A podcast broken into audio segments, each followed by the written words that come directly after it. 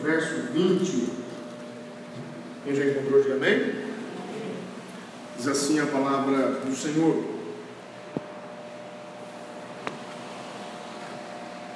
Porque quantas são as promessas de Deus, tantas tem nele o sim, porquanto também por ele é o amém, para a glória de Deus, por nosso intermédio. Que palavra linda, eu vou ler de novo. 2 Coríntios capítulo 1, verso 20, porque quantas são as promessas de Deus, tantas tem nele o sim, porquanto também por ele é o amém, para a glória de Deus, por nosso intermédio. Você pode dar glória a Deus por essa palavra? Amado Jesus, fala conosco pelo Teu Espírito Santo, dando sabedoria, graça, força, paz, para sobreviver às lutas, às dificuldades. Mostra mais uma vez a diferença entre o justo e o ímpio, entre aquele que te serve e aquele que não te serve. Nós confiamos em Ti na Tua graça. Pedimos a Tua presença no nosso meio nesta noite. Se houver alguém enfermo, Pai, que durante a mensagem seja milagrosamente curado. Se houver alguém amargurado, que seja fortalecido e receba alegria. Se houver alguém oprimido, seja liberto para a glória de Deus em nome de Jesus. Nós confiamos em Ti, Pai. Pedimos as Tuas bênçãos para a glória do Teu nome. Amém. Amados, eu quero falar um pouquinho hoje sobre promessas. Ah, pastor, eu já ouvi tanta mensagem sobre promessas, de fato. Concordo com você. Eu já não aguento mais ouvir a palavra promessa. Como é que é, pastor? É, eu estou enfastiado. Permita ser sincero, a palavra promessa perdeu a credibilidade no nosso tempo. Por isso, Paulo escreveu aos Romanos dizendo: Seja todo homem mentiroso, mas Deus verdadeiro. Deus sempre verdadeiro. Promessa é uma coisa que ninguém leva mais a sério. Eu não tenho medo de pecar, de desagradar ninguém. Essa é a realidade do mundo. Na política, alguém acredita aqui em promessa de político? Ninguém leva mais a sério. Tem político que foi em cartório, registrou compromisso e descumpriu. O Dória, lembra o Dória? Eu prometo que eu vou terminar meu mandato na prefeitura. Pulou para o governo do estado, está lá até hoje. Promessa na política vale nada. Promessa no casamento está valendo nada. O pessoal olha no olho do outro e fala bem assim: Eu prometo. Aí na hora até chora, se emociona. Te amar e respeitar todos os dias da minha vida. A mulher fala, ele se irrita, fala, mulher rixosa. O homem fala, ela se irrita, fala, eu não aguento esse cara na minha casa. Mas você não prometeu amar, respeitar? Eu conheci uma espertalhona que casou-se com um cara mais velho, sem nenhum interesse. Aí depois que ela sugou todo, todos os bens do camarada, que também colheu o que plantou, porque abandonou a esposa da velhice, né? a esposa da mocidade, para uma mais nova. Depois, morava aqui nessa rua, aqui, família. Depois, tá quieto? Depois que sugou todos os bens dele, a espertalhona veio e devolveu na casa das filhas aqui um trapo de homem numa cadeira de roda. Está valendo promessa no casamento?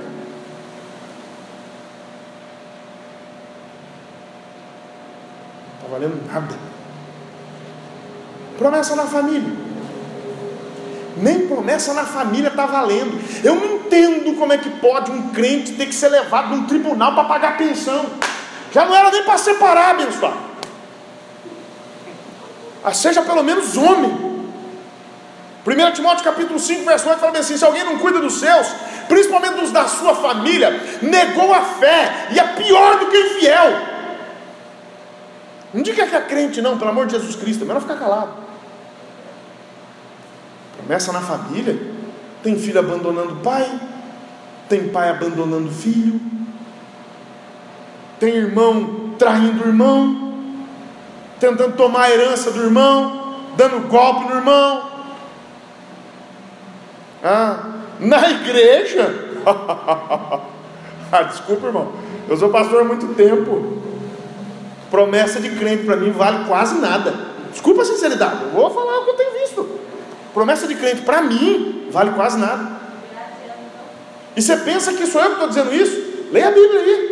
Eclesiastes capítulo 5, verso 4, verso 5. Esse negócio já é problemático faz tempo. Deus ficou irritado porque as pessoas faziam voto e não cumpriam. Voto é promessa, é contrato.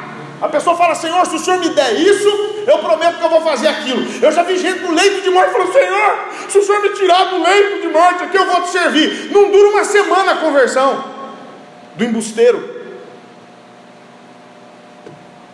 Isso ninguém me contou, isso eu vi. Eu pastorei há 20 anos, caso você não saiba. Comecei a pastorear em 2000. Agora, dia 10 de outubro, vai fazer 21 anos. Ninguém me contou, eu vejo. É por isso que Deus escreveu lá. Deus mandou escrever. Eclesiastes capítulo 5, verso 4, verso 5. Quando a Deus fizeres algum voto, não tardes em cumpri-lo, porque Deus não se agrada de tolos. O que votares, pagam. É melhor que não votes do que votes se não pagues. Verso 1 e 2, a Bíblia fala bem assim: guarda o teu pé quando entrares na casa do Senhor teu Deus, e inclina-te mais a ouvir do que oferecer sacrifício de tolos, porque não sabe o que fazem mal. Deus está no céu, tu estás sobre a terra, então sejam poucas as tuas palavras. Muita gente, ó, muito mimimi, como diz um amigo meu.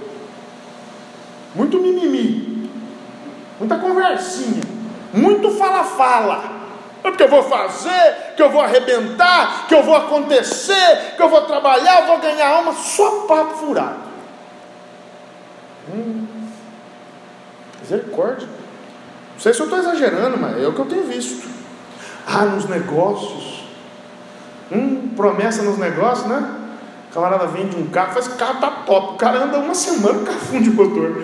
Ah, mas você usou mal o carro. Malandragem, né? Malandragem. É igual a minha sogra. Falou que a Silvia assim, uma esposa submissa. Oh. Brincadeira, mano. A Silvia é uma benção. Fico tirando a Silvia, brincando um pouco. Vender um produto, pai, meio diferente. Mas... ah, é verdade. Minha sogra falou todos os defeitos da Silvia. Eu comprei tudo, sou feliz até hoje, para a glória de Deus. Deus tem sido bom comigo. Só para pegar no pé dela um pouquinho. A promessa, a promessa não está valendo nada. A nossa geração, meu irmão, me desculpa, está desiludida, desacreditada, cética nas promessas.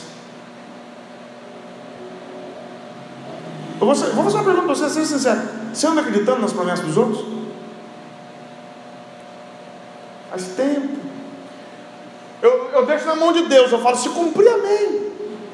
Se não cumprir, de vez em quando as pessoas me procuram, e a gente lê a Bíblia, a gente aprende, né? A Bíblia diz assim: se você ficou por fiador do seu companheiro, você é um tolo.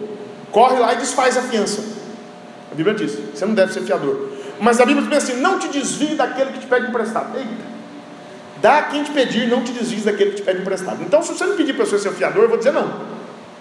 Mas se você me pedir um dinheiro emprestado, você me pedir um milhão, eu vou falar, um milhão não tem, mas der conta eu tenho, ajuda. Eu vou ver o que eu tenho aqui e vou te ajudar. Porque a Bíblia manda a gente não negar. Aí às vezes eu emprestei dinheiro para alguém, a Silvia falou assim, você nunca vai ver de volta. Eu falei, estou sabendo. Estou sabendo. Não é não? É não, Maurício? A gente empresta mesmo. Deixa quieto. A gente sabe que não vai ver de volta. Não tem problema. Pelo menos a gente fez nossa parte. Está de boa. Promessa. Eu fico assim. Se vier, é lucro. Se não vier, não tem problema. Mas hoje vai ser diferente na sua vida, na minha vida. Eu não vim de falar, eu não vim falar de promessas fáceis, mentirosas, que vêm dos homens. Eu vim falar de promessas verdadeiras, válidas, preciosas, confiáveis, que ninguém nunca viu serem descumpridas. Eu vim falar de, não vim falar de promessas horizontais. Eu não vim falar de promessa de homem para homem. Eu vim falar de promessa vertical. Promessa de Deus para a igreja porque os homens podem ter te enganado, mas Deus permanece fiel. Eu não vim falar de promessa inferior, eu vim falar de promessa superior. Eu não vim falar de promessinha que não altera a sua vida, eu vim falar de promessa que muda a sua história. Eu não vim falar de promessa passageira, eu vim falar de promessa eterna. Eu não vim falar de promessa rasteira, pequena, mas vim falar de promessa altaneira, de promessa grande, de promessa de coisas que você não imagina. Essa é promessa que eu quero falar hoje. Eu não vim falar de promessa de baixo, mas vim falar de promessa de cima. Eu não vim de falar de promessa da terra, mas vim falar de promessa do céu. É isso que eu vim falar hoje. Eu não vim falar de promessa dos homens. Eu vim falar de promessa de Deus. Sabe qual é o nosso problema? Às vezes nós não nos contentamos com pouco. Esse é o nosso problema. Depois você lê, se você quiser, Josué capítulo 15, Juízes capítulo 1. Tem história muito interessante de uma menina chamada Axa. Axa. E acontece que Axa era filha de Caleb. E aí Josué falou assim: Calebão, vou cumprir a promessa hoje. Aí Caleb, vou cumprir a promessa que Deus te fez 45 anos atrás. Sobe na montanha, tira os gigantes da terra, porque essas montanhas top de linha aí, você vai ter vista, vai morar nas montanhas, vai ver todo mundo de cima, vai morar em Campos do Jordão aqui da região, é top, topzera. Mas o negócio é o seguinte, cara, você vai ter que brigar, vai ter que lutar sozinho, ele tinha 85 anos, ele venceu três gigantes. Davi venceu um, parabéns. Caleb venceu três, filhos de Anak. Ainã, Cesai, Talmai e Semai e Taldai. Alguém me ajuda aí? Uns nomes estranhos que ele tinha. Ele foi lá e venceu, para a glória de Deus. Não era fraco, não. Aí, só que aquela coisa, 85 anos, né? Aí chegou, tinha uma cidade lá que era difícil. Derbe, era difícil de tomar a cidade. Eu falei, não, é o seguinte, quem tomar essa cidade aí vai casar com a minha filha. Eita, tinha um moço chamado Otiniel, solteirão, precisando dar uns beijos, feliz, alegre, forte. Otiniel falou: É comigo. Hum. Axa devia ser bonita. Nome Axa, Axa tem vários significados possíveis, mas pode ser pendente, enfeite, joia é, algo muito bonito. Ela era uma joia, era uma moça bonita. Outras traduções pode ser amuleto, mas era, era uma moça muito bonita. E o nome Otiniel significa leão de Deus. Pode ser Otoniel também, Otiniel ou Otoniel. Leão de Deus, ou Deus é forte. O cara era um leão mesmo, irmão. Ele não subiu e não libertou a cidade. Aí casou com Axa.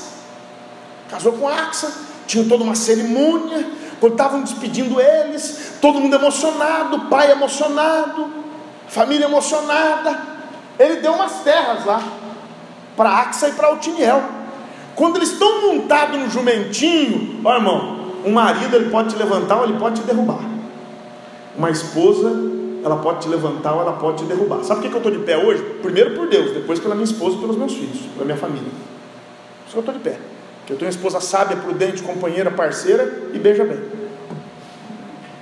Se não fosse isso, estava difícil. No tempo de crise que a gente vive. Mas estou de pé porque ela tem sido uma companheirona. Mas o Tiniel entrou na vida de Axa, o cara era ligeiro. Ele chegou na, no, na orelhinha de Axa, né? Falou assim: Axa, gatinha. Falou: O que, que foi, gatão? Falou: Nós estamos indo para a terra lá, mas eu estava dando uma olhada. Eu conheço a terra lá, viu? Eu não sou bobo, eu já fui dar uma olhada antes. A terra lá é seca terra lá não tem água. Como é que nós vamos plantar sem água? Como é que nós vamos dar alimento né, os menininhos? Naquela época não tinha televisão, não era um por ano, era escadinha assim. Como é que nós vamos fazer para alimentar as crianças, para cuidar da, dos animais? Falou, dá um jeitinho aí, fala com o velho. Diz a Bíblia que ela desceu do jumento no meio da cerimônia do casamento quando eles estavam sendo despedidos, ela correu para falar com o pai. Mas deixa eu falar uma coisa: você tem que saber a hora que você fala com o pai, viu? Tem que saber a hora. Se o pai estiver nervoso, estiver bravo, não adianta falar com o pai, não, cara. Tem que saber a hora. Espera o momento certo. Ela esperou, está todo mundo emocionado. Como é que um pai vai negar uma filha um pedido durante a festa de casamento? É ruim, hein?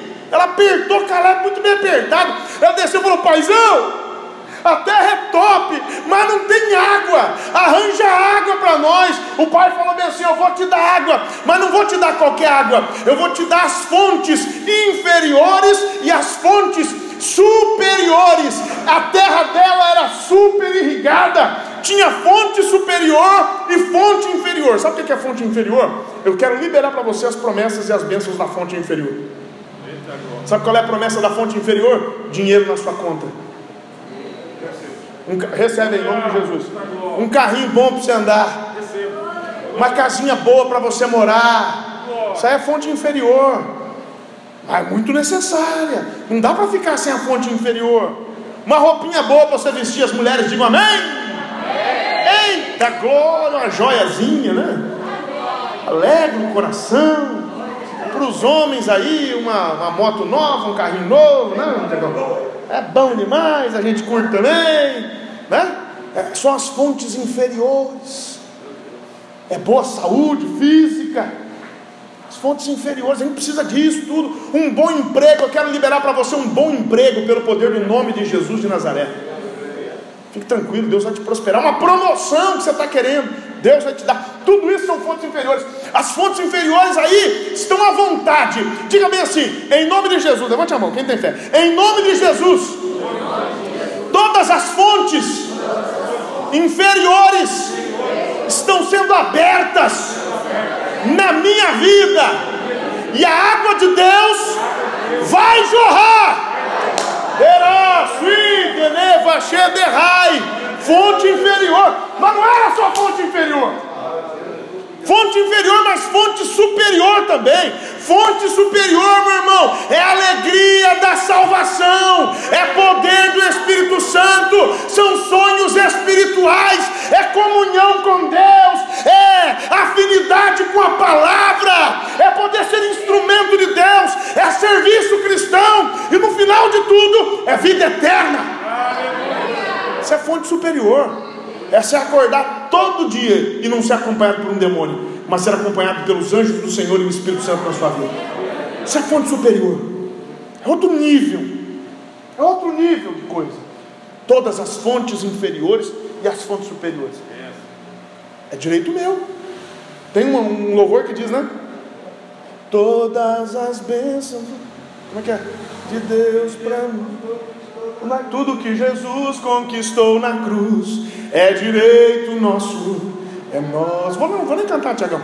Todas as bênçãos de para nós tomamos posse, é nossa herança. Que coisa boa de cantar, hein? Fontes inferiores e superiores são nossas, é direito meu, eu sou filho. A Bíblia diz, lá em João capítulo 1, verso 11, verso 12: Ele veio para o que era seu, mas os seus não receberam, mas a todos quantos receberam, deu-lhes o poder de serem feitos filhos de Deus. Filho de Deus bebe das fontes inferiores, mas toma de colada também das fontes superiores. Isso é direito nosso. Agora vamos seguir aqui um pouquinho. Você sabia que há aproximadamente 8 mil promessas na Bíblia Sagrada? Hum. E nós podemos ter certeza absoluta que todas elas vão se cumprir. Vou repetir a oito, aproximadamente 8 mil promessas feitas por Deus na Bíblia Sagrada. Alguém pode dividir aí na calculadora 8 mil por 365? Eu não tive curiosidade de fazer essa conta, mas quem tiver calculadora aí, divide para mim. 8 mil por 365. 21, que coisa boa. 21 promessas por dia. É, ca, é quase uma por cada hora do dia. Eu falei que aproximadamente 8 mil, pode ser um pouquinho mais, pode ser um pouquinho menos. Vamos dizer que a gente tem uma promessa para cada hora do dia. Quem tem fé para isso? Diga glória a Deus, aleluia. Uma promessa para cada hora do dia. É por isso que a Bíblia diz que as misericórdias do Senhor são a causa de não sermos consumidos, que as suas misericórdias não têm fim, nova ação a cada manhã. É promessa à vontade para você tomar posse. Agora, entenda uma coisa: Números 23, verso 19: Deus não é homem para que minta nem filho do homem para que se arrependa. Diria ele, não faria ou falaria e não confirmaria? Tem bênçãos de Deus na minha vida que já se cumpriram, louva a Deus por isso. Tem promessas que já se cumpriram, Deus já fez o que tinha que fazer. Tem promessas na minha vida que estão quase se cumprindo, estão próximas de se cumprir. E tem promessas na minha vida que estão longe de se cumprir. Olhando para elas, eu diria que aos olhos dos homens, elas são impossíveis de serem cumpridas. Qual a diferença delas para Deus? Nenhuma. Nenhuma. Porque o Deus que já realizou, o Deus que está realizando, é o mesmo que vai realizar. Deus sabe que vai cumprir, Ele não mente. Ele não mente. Meu Deus, e eu fico pensando que nos, nos dias de hoje tem muita gente que desconfia de Deus. Ou tem muita gente que tem síndrome do patinho feio. Ou síndrome da ovelhinha feia. Você sabe a história do, do patinho feio? O patinho feio ele nasceu lá no meio dos patos, né? Mais ou menos assim a história, eu vou encurtar. E ele era, um, ele era o pato mais feio que tinha. Todos os patinhos eram bonitinhos, mas ele era maior que os outros patos, todo desengonçado, meio estranho. Todo mundo olhava para ele e falava, nossa, que pato estranho. Ele é meio estranho. Só que ele foi crescendo, ele foi crescendo, ele é sempre diferente. Quando foram ver, gente, a história termina mais ou menos assim: ele não era um pato, ele era um cisne. Aí quando ele cresceu, ficou a coisa mais linda. E os patinhos continuaram patinhos, estranho, feinho. Mas ele foi além. Tem crente que tem a síndrome do patinho feio. A síndrome da ovelhinha feia. Ele fala: é, eu sei, o pastor Samuel falou que tem um monte de bênção, de promessa, mas para mim não, né? Para mim não.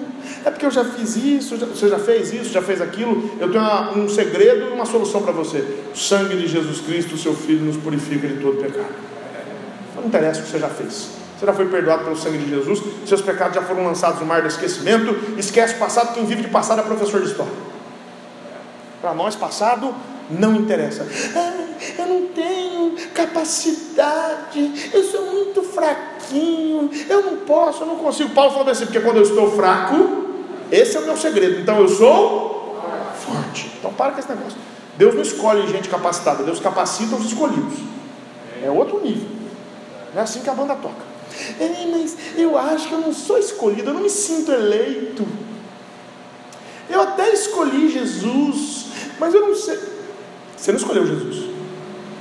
Jesus falou na cara dos discípulos: Ele falou, Não me escolhestes vós a mim. Você, ninguém está aqui porque me escolheu. Eu escolhi vocês. Antes de vocês me escolherem, eu tinha escolhido vocês. Antes da fundação do mundo, Jesus tinha te escolhido. Você escolheu Jesus em resposta da escolha que ele já tinha feito por você. Então, é lógico que ele te escolheu. Por que, que você não vai receber a promessa? O que te impede de receber a promessa? Porque supostamente você estaria fora da promessa. Eu gosto muito de Hebreus capítulo 10, verso 19 a 23. Tendo, pois, ousadia para entrar no santuário, pelo novo e vivo caminho. Isto é, pelo véu, pela sua carne, tendo um grande sumo sacerdote sobre a casa de Deus, entremos na presença dele com inteira certeza de fé, tendo os corações purificados da má consciência e o corpo lavado com água limpa, retenhamos firmes a confissão da nossa esperança. Oh, aleluia!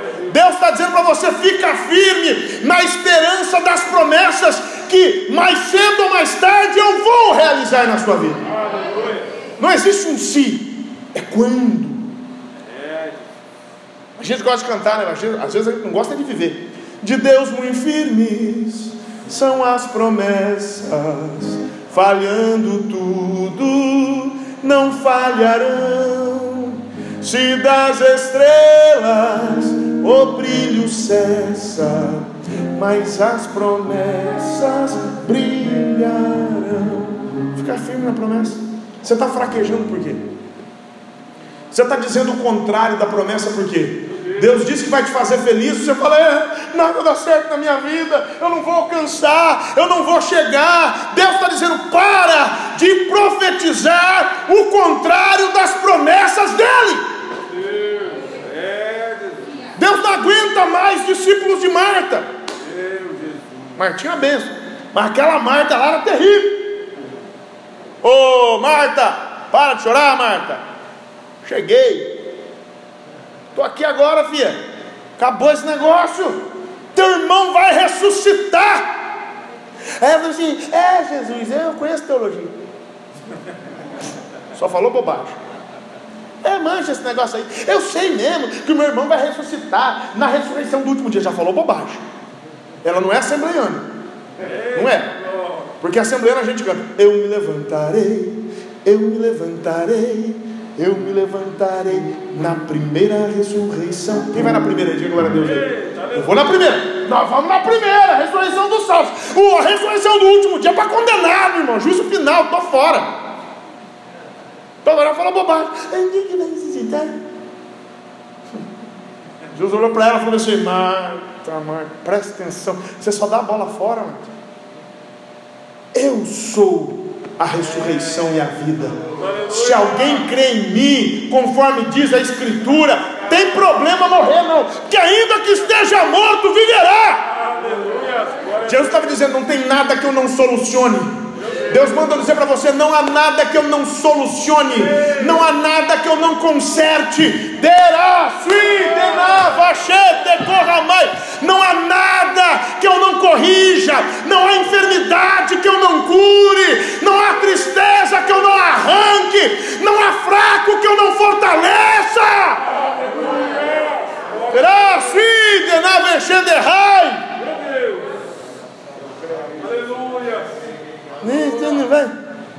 Hum. O que está faltando é fé, convicção. Tem um monte de gente dizendo bem assim: é, nunca mais vamos voltar ao normal. Mentira de Satanás. Mentira de Satanás. Daqui para pior. Enquanto a igreja estiver aqui na terra, o anticristo não se cria. Enquanto a igreja estiver aqui na terra, ele pode tentar, mas ele não vai conseguir fazer nada. A Bíblia diz que aquele que o detém está na igreja, é o Espírito Santo de Deus que habita em mim e em você, maior o que está conosco do que o que está no mundo. Falaram isso quando surgiu a peste negra. Nunca mais o mundo será o mesmo. A peste bubônica dizimou dois terços da Europa, um terço do mundo morreu, e a humanidade se levantou porque o Senhor é fiel. A varíola matou um monte de gente. E nós voltamos ao normal porque Deus é poderoso para curar. Veio o ebola, todo mundo ficou apavorado e Deus livrou o continente africano do ebola e todos os outros continentes. Veio H1N1, todo mundo falou que ia acabar, não acabou nada, porque aquele que cura está vivo. Jeová Rafa ainda age. Eu estou dizendo para vocês, fique tranquilo, nós vamos voltar ao normal. Uma vez, estava todo mundo apavorado. Deus falou para Moisés: Moisés, diga ao povo de Israel que marche, Moisés, e manda olhar na cara dos egípcios. Manda olhar na cara, olha na cara dos egípcios, porque esses egípcios que vocês estão vendo, nunca mais vereis para sempre. Eu vou arrancar da frente de você, vou matar todo mundo, Moisés. Olha bem na cara do seu irmão, dá uma olhada na cara do seu irmão. Se prepara, porque dentro de, em breve você nunca mais vai ver ele de máscara. Você nunca mais vai ver. Tira a foto, olha o vídeo. Olha o vídeo. Esse egípcio miserável dessa máscara vai sair.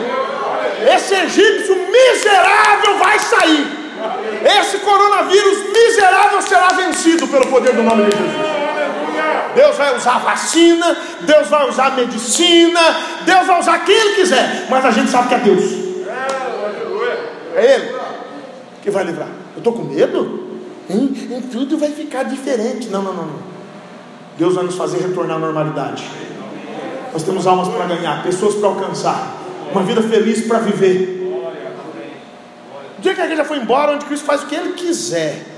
Mas enquanto a gente estiver aqui. Meu irmão, sabe por que eu tenho certeza das promessas que eu recebi? Porque eu não achei as promessas nos escritos de Buda de Confúcio, de Maomé, com todo respeito a quem confia, a quem confia neles. Não foi lá que eu achei as minhas promessas.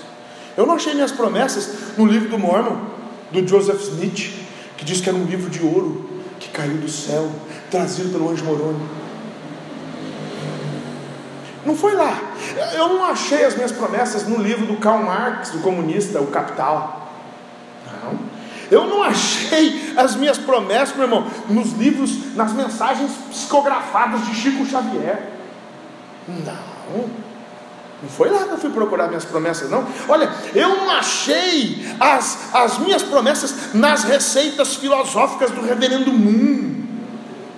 os livros de autoajuda evangélicos, nos pregadores de banquinho, é? Os pregadores de banquinho, que fica sentado em banquinho, dizendo que a Bíblia precisa ser reescrita. Não, eu encontrei minhas promessas no eterno Deus de toda a terra, no Senhor Jesus de Nazaré, na palavra viva e eficaz. Um dos nomes de Jesus é a palavra de Deus. E a Bíblia diz em Hebreus capítulo 4, verso 12 e 13: Porque a palavra de Deus é viva e eficaz, e mais penetrante do que a espada alguma de dois gumes, e penetra até a divisão da alma, do espírito, das juntas e medulas, e é apta para discernir os pensamentos e intenções do coração. Verso 13 diz: Não há criatura alguma encoberta diante dele, antes todas as coisas estão nuas e patentes aos olhos daquele com quem veremos de tratar. 21 e 33 de Lucas, ele falou: Passarão os céus e a terra, mas as minhas palavras não vão passar. Eu sei em quem tenho crido. Eu sou protestante, amigão. Eu não, eu não sigo tradição de igreja, não. Eu não sigo mediadores. Eu não sigo homens. Eu sigo o Verbo encarnado, a palavra encarnada. Evangelho de João, capítulo 1, no princípio era o Verbo, a palavra. E o Verbo estava com Deus, e o Verbo era Deus. Todas as coisas foram feitas por Ele. Sem Ele, nada do que foi feito se fez.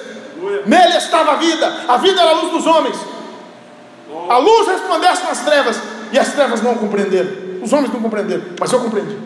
Você compreendeu. Sabe o que é?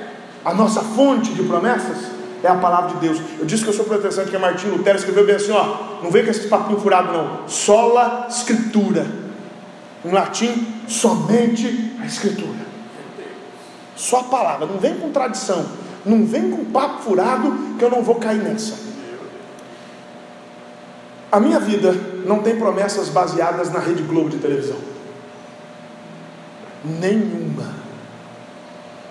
Não interessa quando William Bonner imposta a voz bem assim: é, os casos estão aumentando, fique em casa, porque o corona está esperando na esquina, todo mundo vai morrer. Teve um, um cara que falou agora vai ter uma crise funerária. Assim, ah, os, os, corpos vão ficar sendo empilhados na rua, desde o começo, há um ano falaram isso. Os corpos vão ficar sendo empilhados na rua. Sabe qual é o objetivo de Satanás? É isso mesmo ele quer amedrontar a mim e a você. É por isso que eu não posso acreditar num crente apavorado. Um, é, ah, e você acha que é errado? Jesus falou assim, galera, passa para o outro lado lá, eu já vou. Aí o pessoal, Jesus, tem outro barquinho escondido aí, eu só vai nadando. Ele falou, fica de boa, assunto meu. Pode ir. A galera foi. Daqui a pouco tempestade, e vento de lá, onda para cá, cacetada para tudo quanto é lado. Aí daqui a pouco eles olham, gente, peraí, nós não bebemos vinho hoje? Alguém bebeu vinho aí? Você bebeu ou não? Eles bebiam, naquela época tomavam um vinhozinho. Alguém bebeu? Eu não estou lembrando não. Olha lá, vocês estão vendo o que eu estou vendo? Daqui a pouco viram um vulto. Estava longe ainda, mas ainda era um vulto. Vindo caminhando no meio das águas. Quando eu vejo se aproximando, eles começaram a... Olha que vergonha, gente. Ai, que vergonha. Eles começaram a gritar.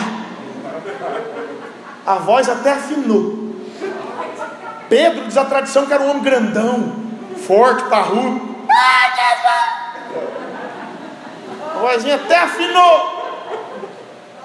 É fantasma, gente! São... Jesus mandou a gente para falar fantasma. Olha que vergonha, gente. Que vergonha, né? Os caras andavam com Jesus, cara. E era fantasma. Assombração. Corpo seco, curupira, saci pererê.